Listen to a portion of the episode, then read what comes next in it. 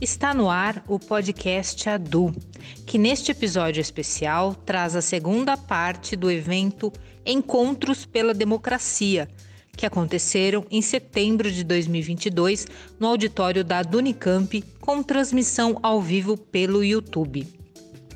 O objetivo desses encontros organizados pela Dunicamp foi o de apresentar à comunidade temas diretamente ligados às eleições de outubro de 22, possibilitando um debate amplificado. Este episódio é uma síntese de três palestras da série Encontros pela Democracia. Então, na primeira parte, teremos o professor Marcos Nobre, do Instituto de Filosofia e Ciências Humanas da Unicamp, falando sobre o tema A Democracia no seu Limite, o governo Bolsonaro e os possíveis futuros do país. Na segunda parte, o convidado é o professor René Trentin Silveira, da Faculdade de Educação da Unicamp, trazendo uma análise sobre o subversivismo reacionário e a educação. E encerrando este episódio, teremos uma análise sobre o papel do Estado na proteção e fomento da cultura, com o professor Fernando Hashimoto, do Instituto de Artes da Unicamp, com o tema o desmonte da cultura no Brasil. Lembrando que você pode acompanhar a íntegra dos debates no canal oficial da Dunicamp no YouTube. Com vocês, Encontro pela Democracia com o professor Marcos Nobre. Eu queria começar uh, refletindo sobre o que todo mundo está fazendo hoje no Brasil, que é como é que a gente chegou aqui. Assim, a pergunta que a gente se faz o tempo todo, como é que a gente chegou aqui? E nesse, nesse livro eu tento reconstruir da, da maneira como eu posso a história de 2013 até 2022, né? o que inclui então a eleição de Bolsonaro e o governo eh, Bolsonaro. Nesse, nesse livro eu tento é, mostrar é, que 2013 foi um momento não que criou coisas ou que foi um ponto de chegada ou um ponto de partida, mas que foi um ponto de referência, um ponto em que alguma uma coisa muito importante ficou clara, que o jeito como a democracia brasileira estava funcionando até aquele momento não estava correspondendo à expectativa das pessoas. Então, 2013 para mim é um momento em que isso fica evidente, isso fica claro é, para toda a sociedade é, e a partir daí nós temos determinadas reações, né?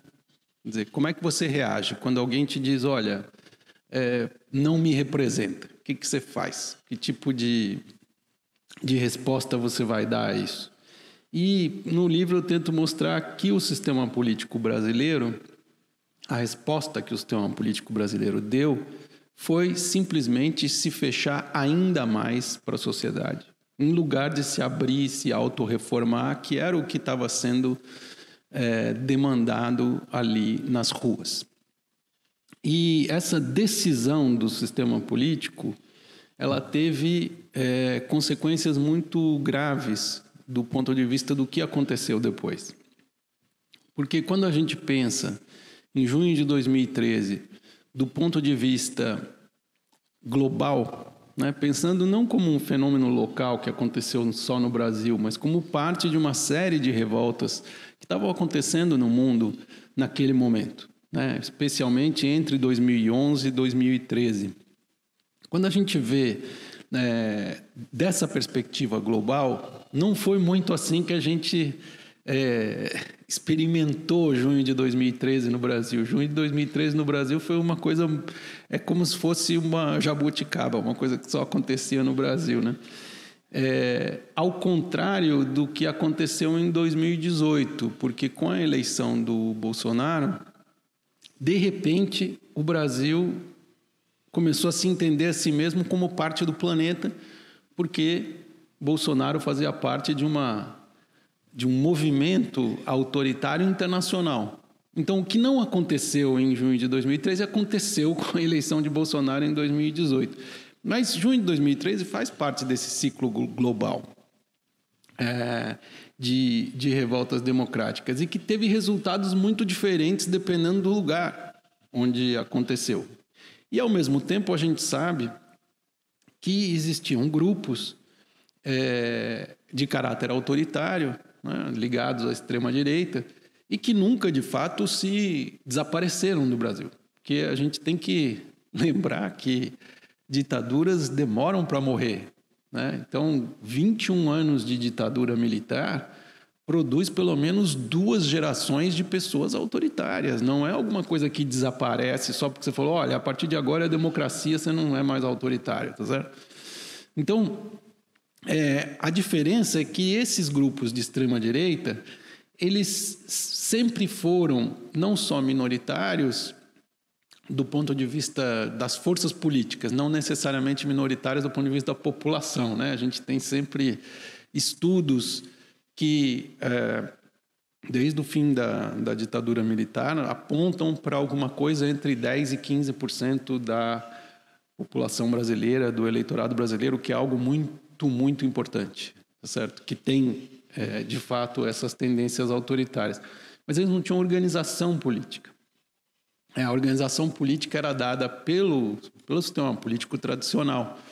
E ficava tudo meio espalhado. Então, votava, por exemplo, numa determinada candidatura, como a do Enéas Carneiro, em 89, em 1994. Em São Paulo, votava no Maluf.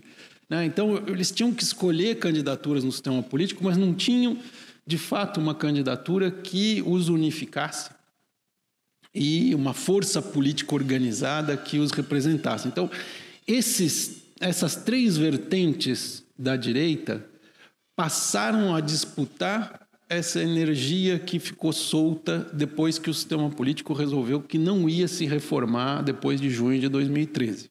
Se é, o PT que estava no poder, essa, essa energia ela vai buscar e vai encontrar é, legitimidade em forças de direita para dar sentido à, à, à, à, sua revolta contra o sistema.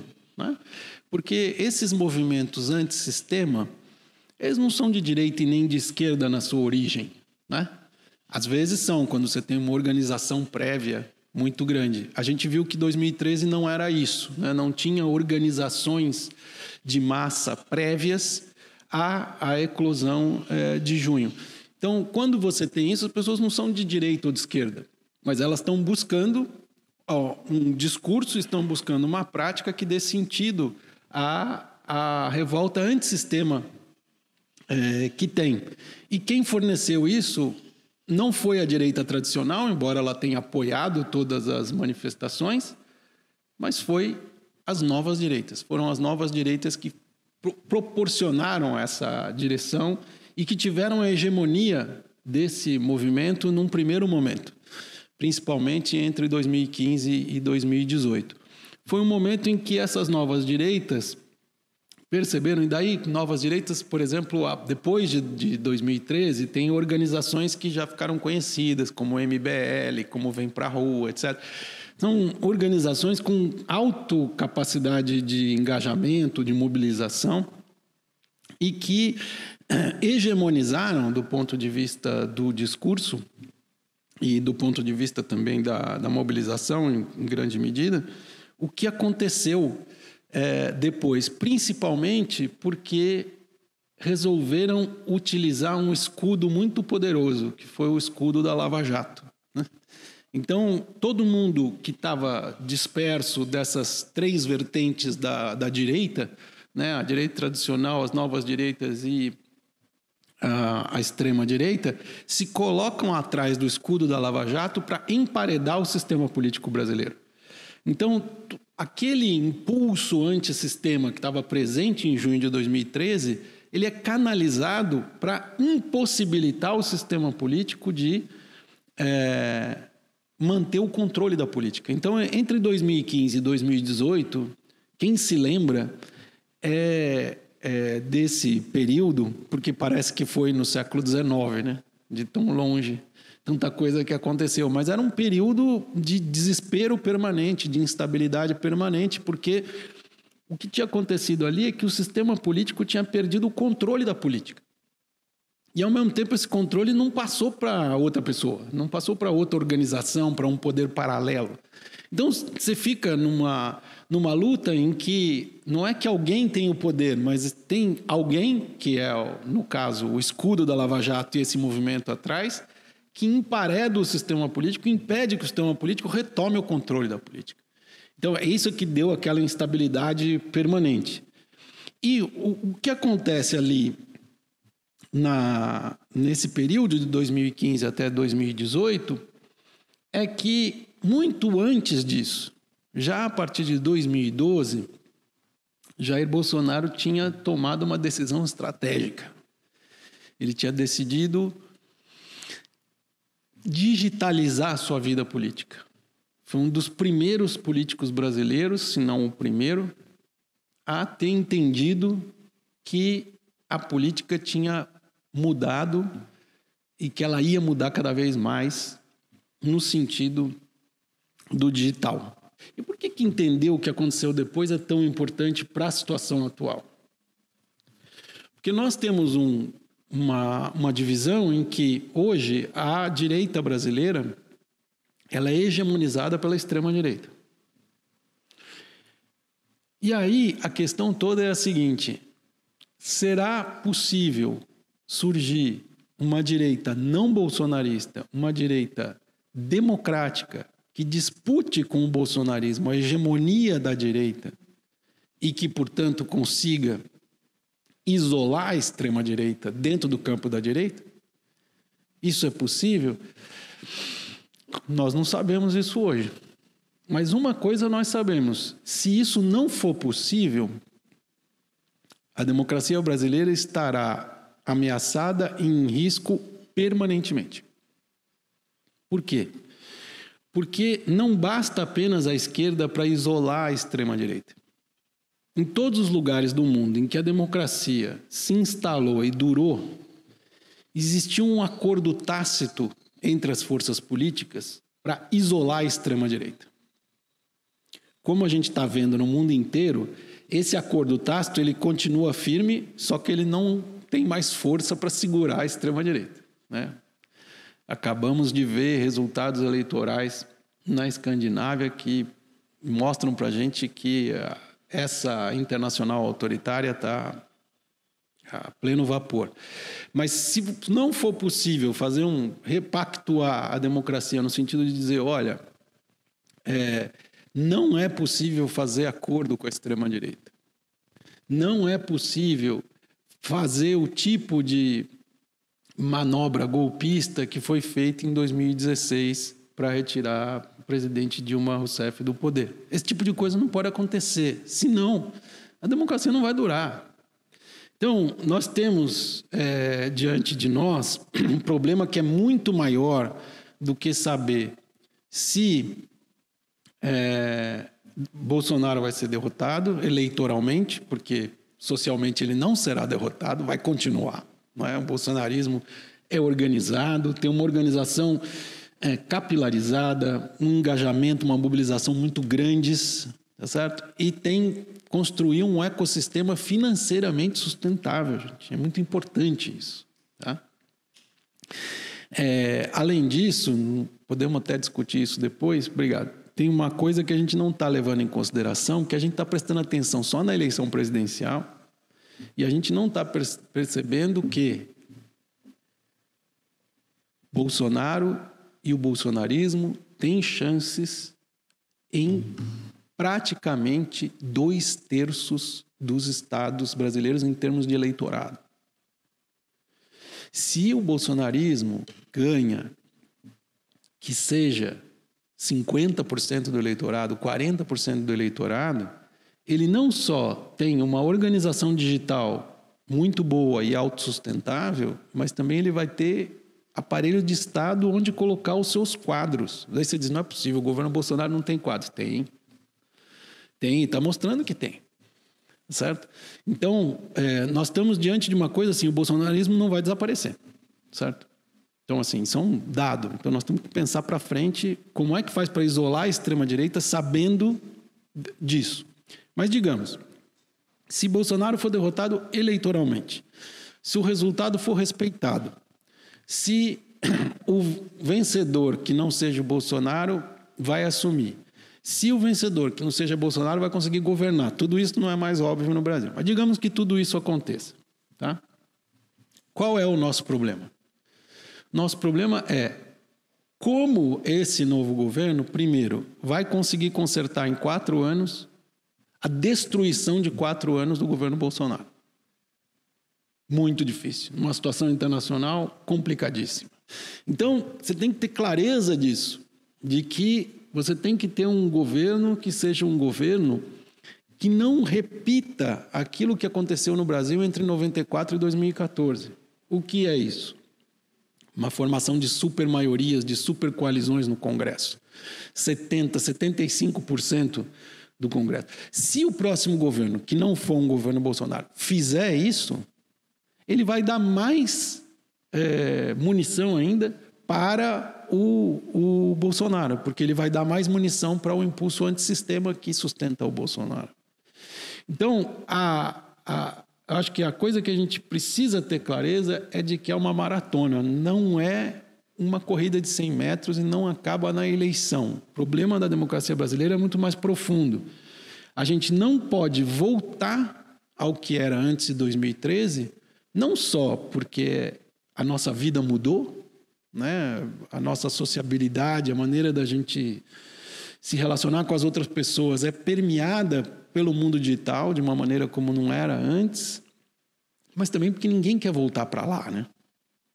Então, assim, você prometer voltar para trás é alguma coisa que ninguém quer.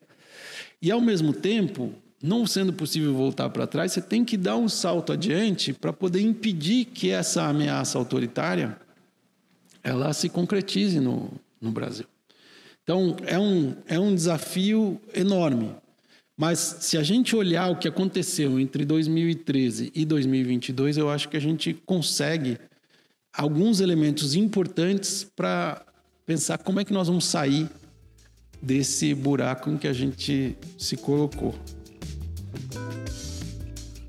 Ouça agora, na sequência, alguns momentos que selecionamos sobre a palestra Subversivismo Reacionário e Educação com o professor René Trentin Silveira, da Faculdade de Educação da Unicamp. E para começar essa conversa, eu vou me valer aqui de um, de um conceito usado pelo Gramsci em um artigo que ele publicou em 1921, fazendo referência, fazendo oposição a um discurso que o Mussolini havia feito no, no parlamento italiano, quando Mussolini, Mussolini tinha sido eleito deputado, né, já pelo Partido Fascista.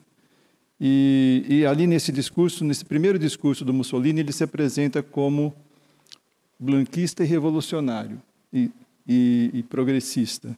E o Gramsci reagindo a essa manifestação, lembrando que o, que o Mussolini havia sido membro do Partido Socialista né, algum, algumas, alguns anos antes, e tinha sido um membro bastante atuante, que era até bastante é, respeitado pelos seus colegas, né? E, enfim, uma série de processos fazem com que ele mude de lado.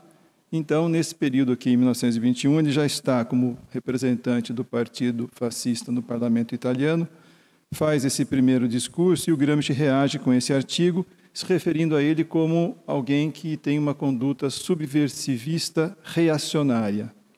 O que, que o Gramsci quer dizer com isso? Né? Tem todo um contexto que explicaria melhor esse conceito. Eu vou deixar para isso para um outro momento, se for o caso.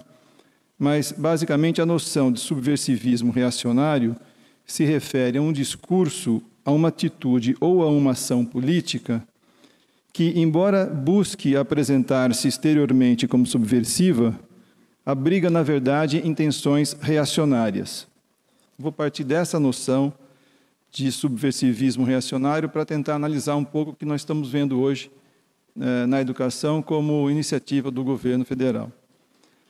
Então, mas para isso é importante a gente fazer um contraponto também com algumas, algumas políticas adotadas no governo anterior, os governos do PT, que, embora não tenham sido assim exatamente um governo revolucionário, né, visto que ele não promoveu alteração significativa na estrutura da sociedade brasileira, por outro lado, eles, esse governo implementou algumas medidas importantes que representavam de fato avanços, e eu vou destacar aqui algumas no âmbito da educação.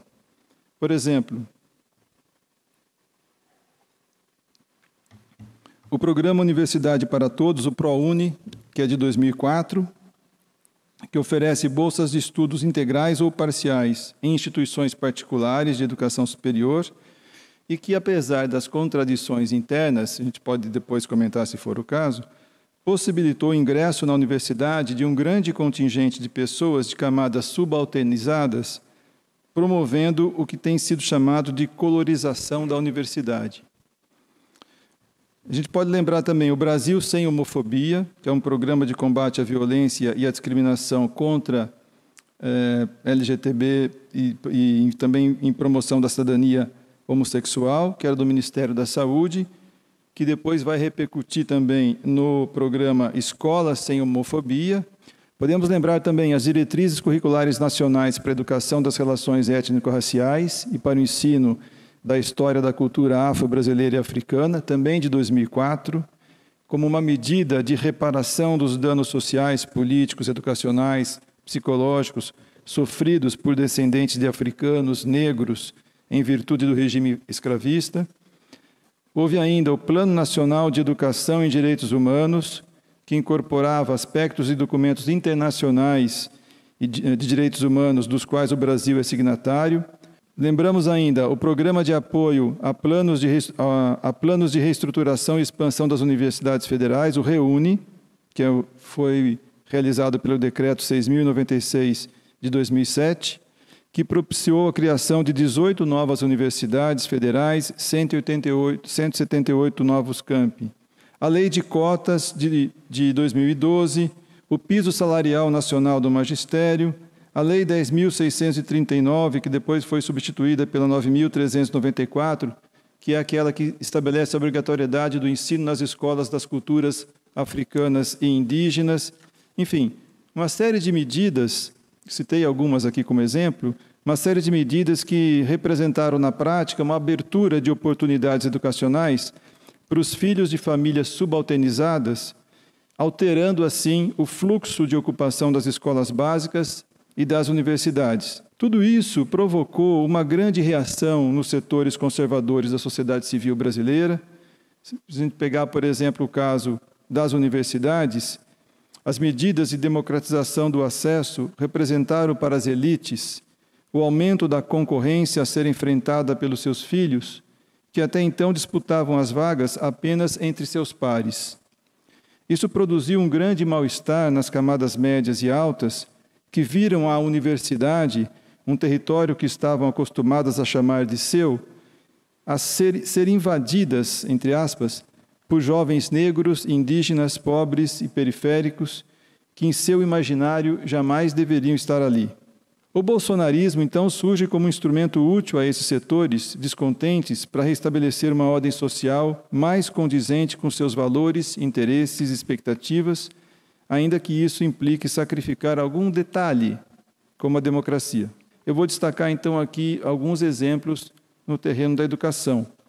Acho que são quatro exemplos, vou tentar ser rápido para não tomar tempo da discussão. O primeiro é anterior ao, ao próprio bolsonarismo, pelo menos a ascensão dele à esfera de governo, mas serviu, caiu como uma luva para as intenções dele e foi o movimento Escola Sem Partido. É, esse movimento surge no, no início dos anos 2000, por volta de 2003, por iniciativa do, do advogado Megide, esqueci agora o primeiro nome. Najib, Miguel, Miguel exatamente, Miguel Najib, e foi, na verdade, uma das primeiras reações no campo educacional aos avanços produzidos pelo governo anterior. É, o, movimento, o movimento Escola Sem Partido, que se desencadeou uma ampla campanha difamatória e persecutória contra os professores e as escolas, acusando-os leviana e mentirosamente de praticarem doutrinação ideológica. Então, os três principais tipos de doutrinação que eles almejavam combater eram a doutrinação partidária, supostamente articulada pela esquerda, particularmente pelo PT, a doutrinação racial, que visava difundir e fortalecer posições do movimento negro, incluindo elementos culturais e religiosos, e a doutrinação de gênero, materializada pelo que eles chamavam de ideologia de gênero. O, o bolsonarismo, o governo Bolsonaro, o próprio Bolsonaro, ainda como candidato, incorpora, né, adere essa, a, essas, uh, a essas teses. Inclusive, acho que foi o único candidato que colocou o projeto de escola sem partido no seu plano de governo. Com a eleição do Bolsonaro, uma das primeiras uh, medidas que ele toma no campo da educação, que seria o meu segundo exemplo aqui, é a implantação das escolas cívico-militares. Então, o, essa implantação se dá por meio do Programa Nacional de Escolas Cívico-Militares, que eles chamam de PSIM, instituído pelo decreto número 10.004, de 5 de setembro de 2019. A finalidade declarada desse projeto é, entre aspas, promover a melhoria da qualidade da educação básica no ensino fundamental e no ensino médio. Fecha aspas. Então, o programa é desenvolvido em escolas públicas regulares, estaduais e municipais, com prioridade para aquelas que estiverem em situação de vulnerabilidade social. O modelo de gestão dessas escolas é o mesmo dos colégios militares. Então, essa gestão seria efetuada por militares, em geral da reserva das Forças Armadas, mas podem também ser da ativa, policiais militares de, ou de, de corpos de, bombeiro, de bombeiros militares. Nas escolas que adotam o programa, os estudantes, em geral, usam fardas ou uniformes de inspiração militar, precisam usar sempre cabelos curtos, no caso dos meninos, e cabelos presos, no caso das meninas. Fazem ordem unida no pátio da escola, no início das aulas, e batem continência para a autoridade militar presente. Um terceiro exemplo que eu queria citar, de iniciativa após a ascensão ao governo Bolsonaro, são as escolas paramilitares. As escolas paramilitares são instituições privadas que oferecem aos sábados ou no contraturno das escolas cursos militares e paramilitares para crianças e jovens, sob a alegação de prepará-los para o ingresso em academias militares das Forças Armadas. Elas estão presentes em diversos estados e cidades do país, ensinam valores como disciplina, hierarquia, patriotismo, ordem unida, moral e civismo valorização da família convencional, além de certo grau de treinamento para atividades militares, inclusive com emprego de simulacros de armas de fogo. Se vocês entrarem no site dessas escolas, vocês vão ver lá as fotos mostrando exatamente isso. Crianças até de 6, 5 anos de idade portando armas que são réplicas dos modelos verdadeiros. Segundo reportagem de Vanessa Lipelt, no, do jornal um, ehm, Congresso em Foco, no governo Bolsonaro, esses cursos têm proliferado e se expandido pelo país afora. Cidadão de bem é uma expressão recorrente na retórica bolsonarista e designa a pessoa branca, de classe média ou alta, cristã, heterossexual, pertencente a uma família tradicional e de ideologia liberal conservadora ou, de preferência, até simpática ao fascismo. Cidadão de bem, portanto, é aquele que aceita os princípios liberais, a ordem capitalista e a moral tradicional. Todos os outros são cidadãos do mal, inimigos em ato ou em potência, a serem combatidos e destruídos.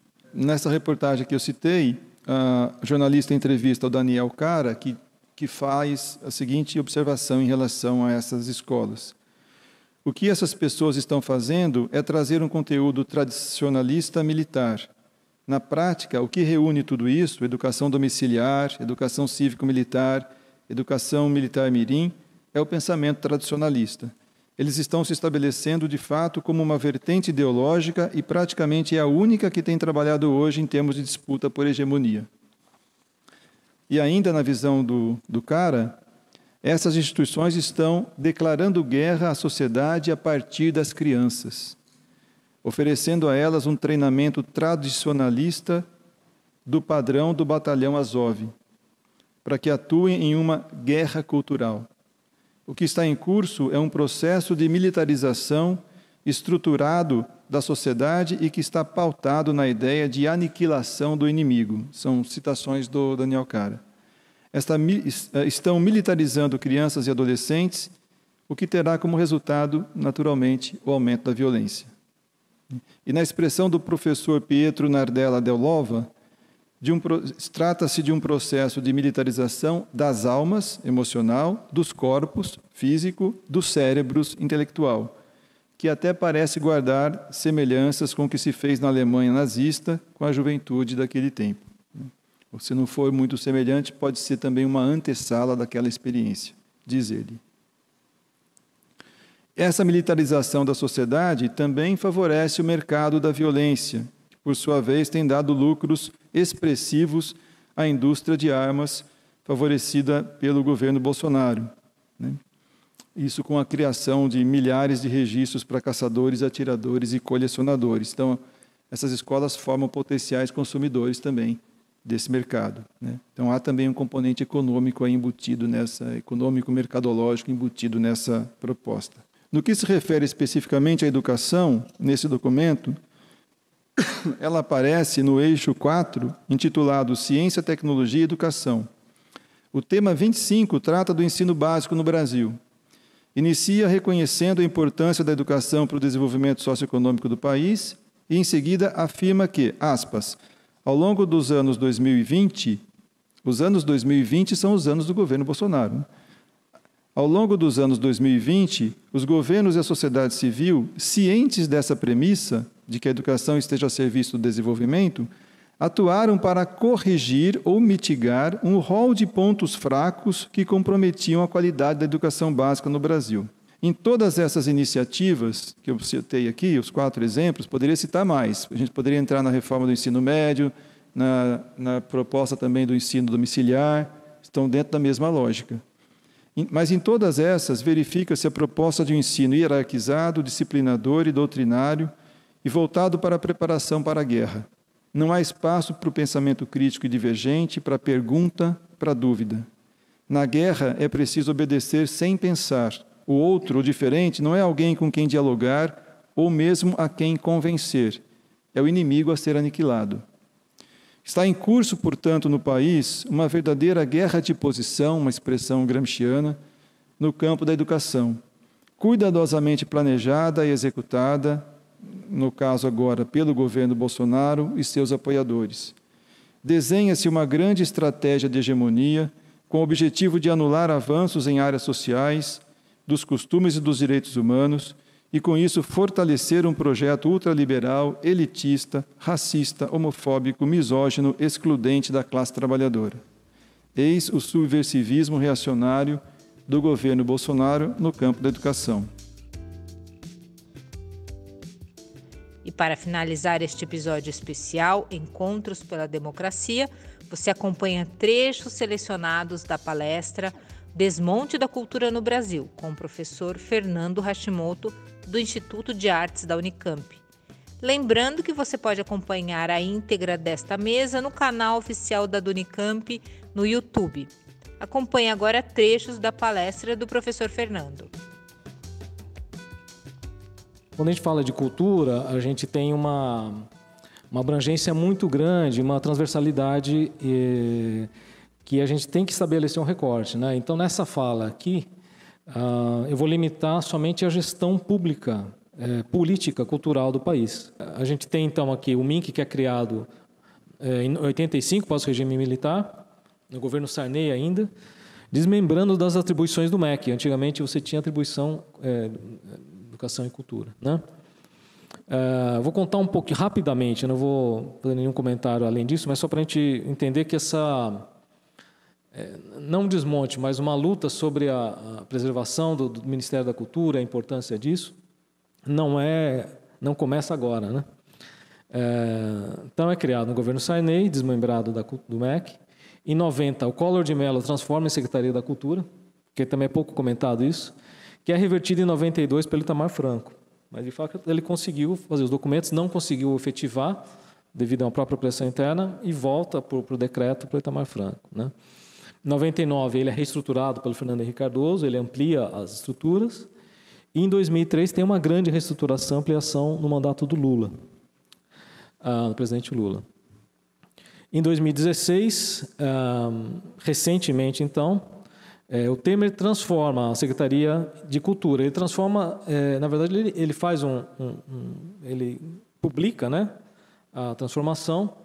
Mas nesse momento, acho que vocês vão lembrar disso, em 2016, há uma grande mobilização nacional de artistas e da sociedade que ocupam vários espaços culturais no país, em São Paulo, né?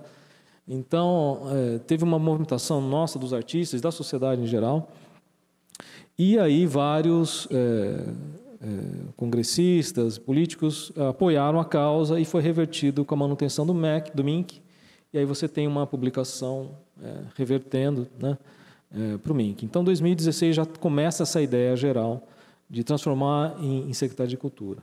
Né?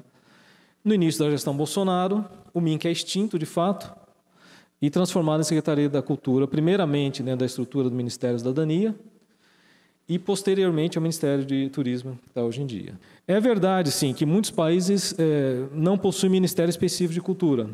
E não quer dizer que isso é, seja um problema. Acho que o grande problema é que isso significa, né, o simbólico disso, para o processo de desmonte que sucedeu nos anos seguintes. Então, não foi algo isolado e foi uma estruturação, um fortalecimento da Secretaria de Cultura numa outra pasta, algo assim. Pelo contrário, foi um rebaixamento de fato, mostrando uma bandeira né, aí, é, ideológica completamente. É, é, e, e, e, realmente, depois disso, você é, diminuindo a importância do ministério dentro da estrutura organizacional, você começa a diluir isso, que a gente que eu vou comentar na segunda parte aqui. Ah, então a gente tem é, reflexos das secretarias em outros âmbitos. Né? Eu vou citar aqui uma que que pode ter uma, uma redução, que foi a Secretaria de Campinas, a gente não tem mais Secretaria de Cultura. Né?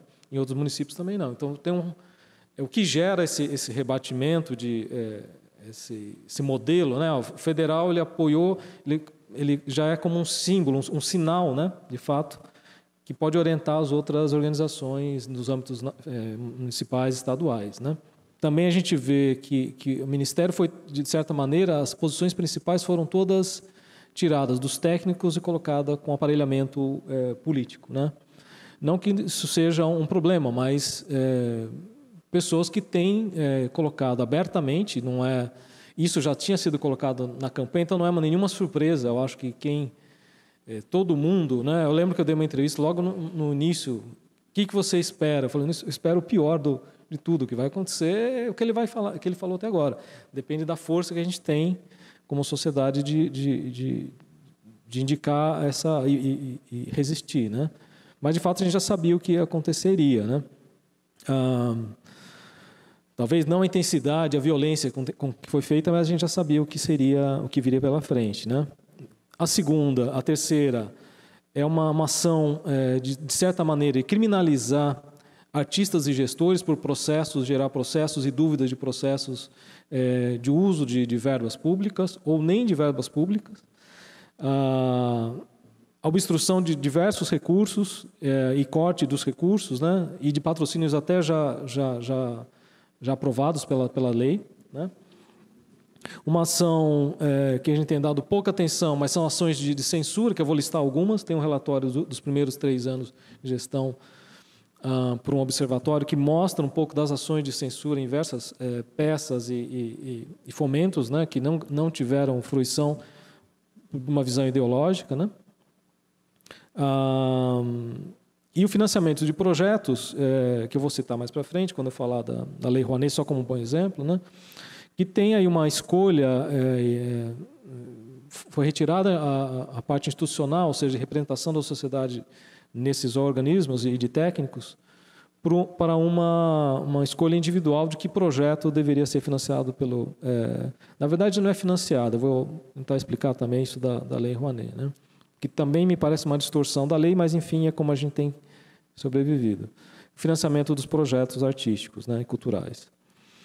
E aí vem todo uma, uma, um uso né, que a gente já tem observado é, em vários processos históricos é, de diversos países né, de extrema-direita que passaram por processos desses, de utilizar, de fato, a cultura, né, que pode servir de fato lá atrás como um formador do, eh, das nações, representação das nações, mas aqui de fato utilizando a cultura com um poder grande de, de, de servir de palanque para uma pauta é, que vocês verão aqui citações é, negacionistas, fascistas e por aí vai, né?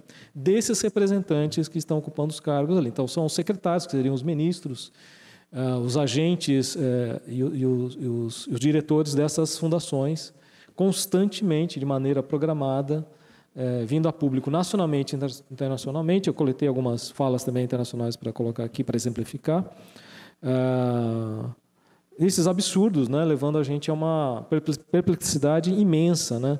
Então a gente tem no setor três tipos de, de ataques, que é o contra a liberação artística cultural, o autoritarismo contra a cultura e o desmonte da cultura. É, eu acho que, finalizando aqui, depois a gente abre para conversar, lembrar também a importância que a gente tem é, desse, é, que talvez é uma outra parte que a gente pouco conhece ou, ou pouco comenta, que é e sempre foi o impacto econômico que tem a cultura. Né? É um mercado que, que, que pouca gente sabe, mas movimenta quase 6% do PIB. Né? É muita coisa em relação às outras áreas. Né? E que nesse momento, juntando com a pandemia, né, é, e ação, é, acho que o governo federal encontrou um, um campo muito fértil para a destruição da, desse, dos operadores de cultura, né, o ataque aos operadores de cultura, que foi também a pandemia. Né?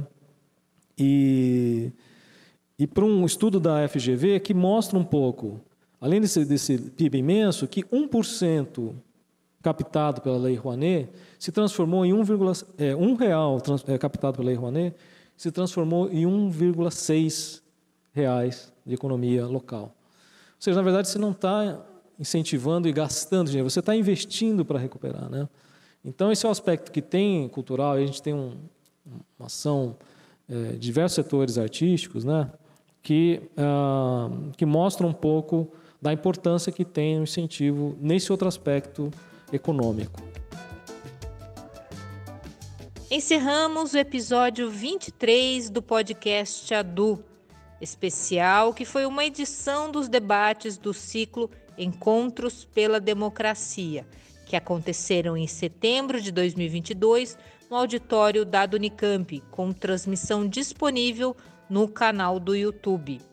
E no próximo episódio do podcast Adu, para finalizar esse ciclo de debates, Encontros pela Democracia, faremos uma homenagem aos trabalhadores do SUS que durante a pandemia estiveram à linha de frente salvando vidas, com a palestra SUS, Impasses e Desafios, com a professora Rosana Onoco e o professor Gastão Campos, ambos da saúde coletiva da Faculdade de Medicina da Unicamp. Até o próximo episódio. Até lá!